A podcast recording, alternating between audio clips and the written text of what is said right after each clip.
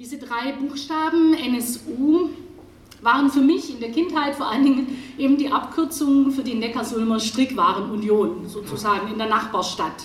Mein Fahrrad, das ziert noch dieses schöne äh, Flügellogo mit den drei Buchstaben. Mein Schwiegervater hat über 40 Jahre in der NSU gearbeitet.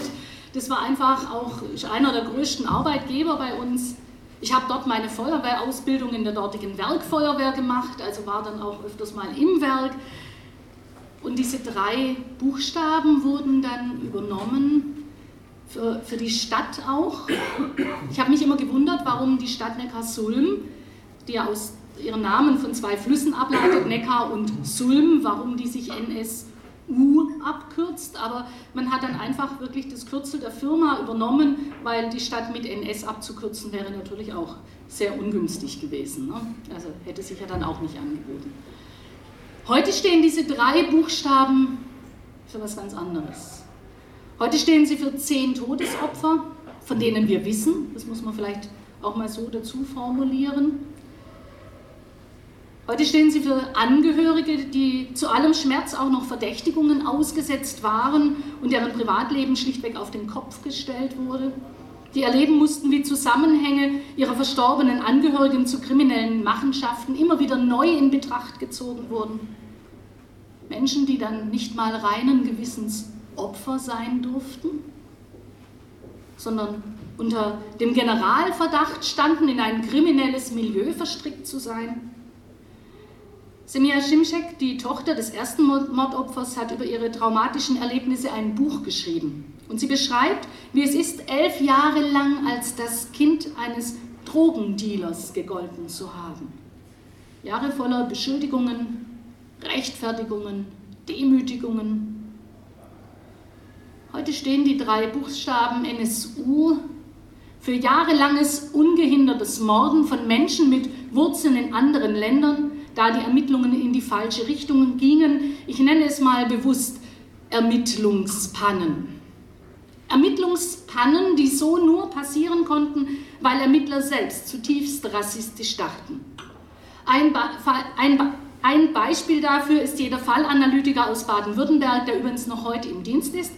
Er verwarf die Analyse eines Kollegen aus dem Jahr 2006, die besagte, es könnten Täter sein, die aus Hass Türken töteten und der damit sehr nahe an der Realität war. Was sagte aber jener Experte aus Baden-Württemberg in einer zweiten Fallanalyse? Ich zitiere, vor dem Hintergrund, dass die Tötung von Menschen in unserem Kulturraum mit einem hohen Tabu belegt ist, ist abzuleiten, dass der Täter hinsichtlich seines Verhaltenssystems weit außerhalb des hiesigen Normen- und Wertesystems verortet ist. Übersetzt heißt das, Ausländer töten, Deutsche tun das nicht, zumindest nicht in grausamer Form. Welch ein unverblümter Rassismus und welche groteske Geschichtsvergessenheit. Und wir haben dazu einiges auf, dieser, äh, auf diesem ähm, ja, dieser Teil der Ausstellung auf dieser Tafel können Sie dort nachlesen. Leider gibt es zum sogenannten nationalsozialistischen Untergrund und den Morden mehr Fragen als Antworten. Fragen, die sich überwiegend um die Täter und die Taten bewegen. Doch unsere Ausstellung befasst sich mit den Opfern. Es sind folgende Menschen, denen wir, denen Sie nun in der Ausstellung begegnen werden und denen wir in der Realität nie mehr begegnen können, weil sie ermordet wurden. Enver Şimşek, Abdurrahim Öztürk, Süleyman Tasköprü, Habil Kilic, Mehmet Türkut, Ismail Yashar, Theodoros Bulgarides, Mehmet Kubashik, Halit Yozgat. Sie alle wurden ermordet, weil sie ihre Wurzeln außerhalb unseres Landes haben, weil sie hier in Deutschland eine neue Heimat für sich und ihre Familien gesucht und gefunden haben.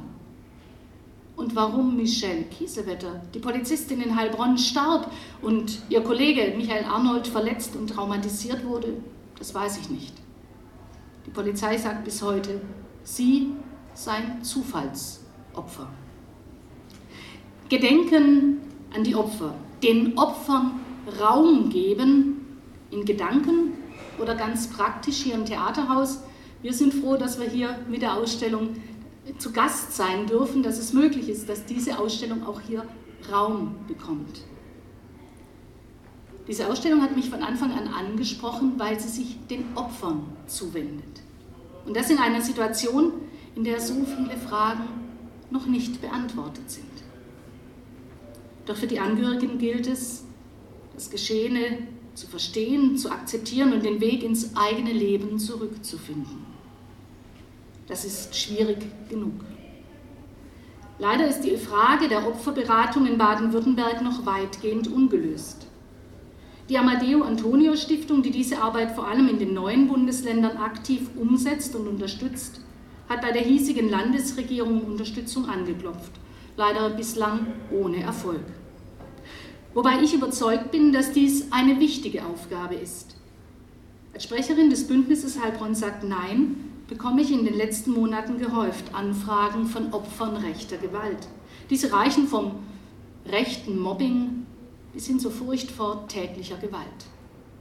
Diese Menschen dürfen nicht allein gelassen werden und sie dürfen nicht vergessen werden. Ich denke, dass diese Ausstellung auch in diesem Punkt einen Beitrag leistet. Denn das Gedenken, die Beschäftigung mit den Opfern und ihren Angehörigen, mit ihrem Schicksal und ihren Erfahrungen wirft ein neues Licht auf die gesamte Frage von Opfern rechter Gewalt. Da hat so lange niemand hingesehen. So lange hat es niemand für möglich gehalten. Und so lange wurden auch mahnende Stimmen nicht gehört. Auch wenn nun einiges rund um den NSU bekannt wurde, all die Ermittlungspannen und offensichtlichen Verwicklungen verschiedener Personen und Behörden machen misstrauisch und geben den Verschwörungstheoretikern genügend Spielraum und Stoff für Spekulationen. Es sind viele Fragen, viele offene Fragen, die sich immer wieder mit den drei Buchstaben und unserem Bundesland stellen. In dieser Verbindung. Ich könnte vieles hier aufzählen und beschränke mich aber auf zwei für mich besonders markante Todesfälle aus der jüngeren Vergangenheit. Denn es sind in der Zwischenzeit gleich zwei noch junge Menschen aus der rechten Szene verstorben, die in Sachen NSU ausgesagt haben und in besonderem Schutz der Polizei standen.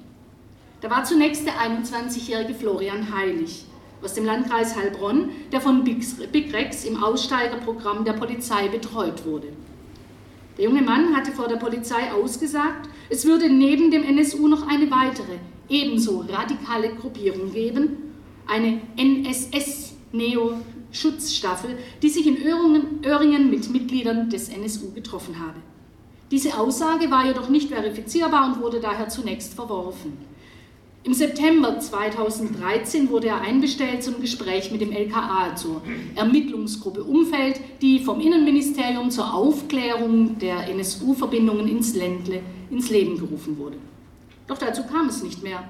Am Tag seiner Vorladung beging er laut Aussagen der Polizei äh, beging der laut Aussagen der Polizei labile und depressive Florian Heilig Selbstmord. Er starb in seinem Fahrzeug, das zufällig in Bad Cannstatt auf genau dem Parkplatz abgestellt war, auf dem der Wohnwagen der beiden NSU-Mitglieder Uwe Böhnhardt und Uwe Mundlos abgestellt war, als diese Stuttgart auskundschafteten. Sie wissen ja, die haben sich dann besonders für diese äh, Läden von Migrantinnen und Migranten interessiert, für die kleinen Läden und haben die in, in einem Stadtplan markiert. Florian Heilig also setzte sich, so war es der Presse zu entnehmen, nach seiner Rückkehr zum Parkplatz in sein Fahrzeug, schnallte sich an, brachte das Auto zur Explosion und verbrannte im, anschließend im Fahrzeug. Seine Eltern bezweifeln den Suizid. Da gibt es viele offene Fragen. Wenn er dies aus Liebeskummer getan hat, warum an diesem Ort? Warum überhaupt Liebeskummer, wo doch seine Freundin angibt, dass sich zwischen ihnen überhaupt nichts verändert hätte? Warum brachte er, der ehemalige Krankenpflegeschüler, sich ausgerechnet auf diese Art und Weise um? Ich könnte noch ganz viele Fragen formulieren. Letzte Woche haben Unbekannte seinen Namen und das Wort Mord an die Wand des ermittelnden Staatsanwaltes gesprüht und es heißt, die Polizei ermittle noch.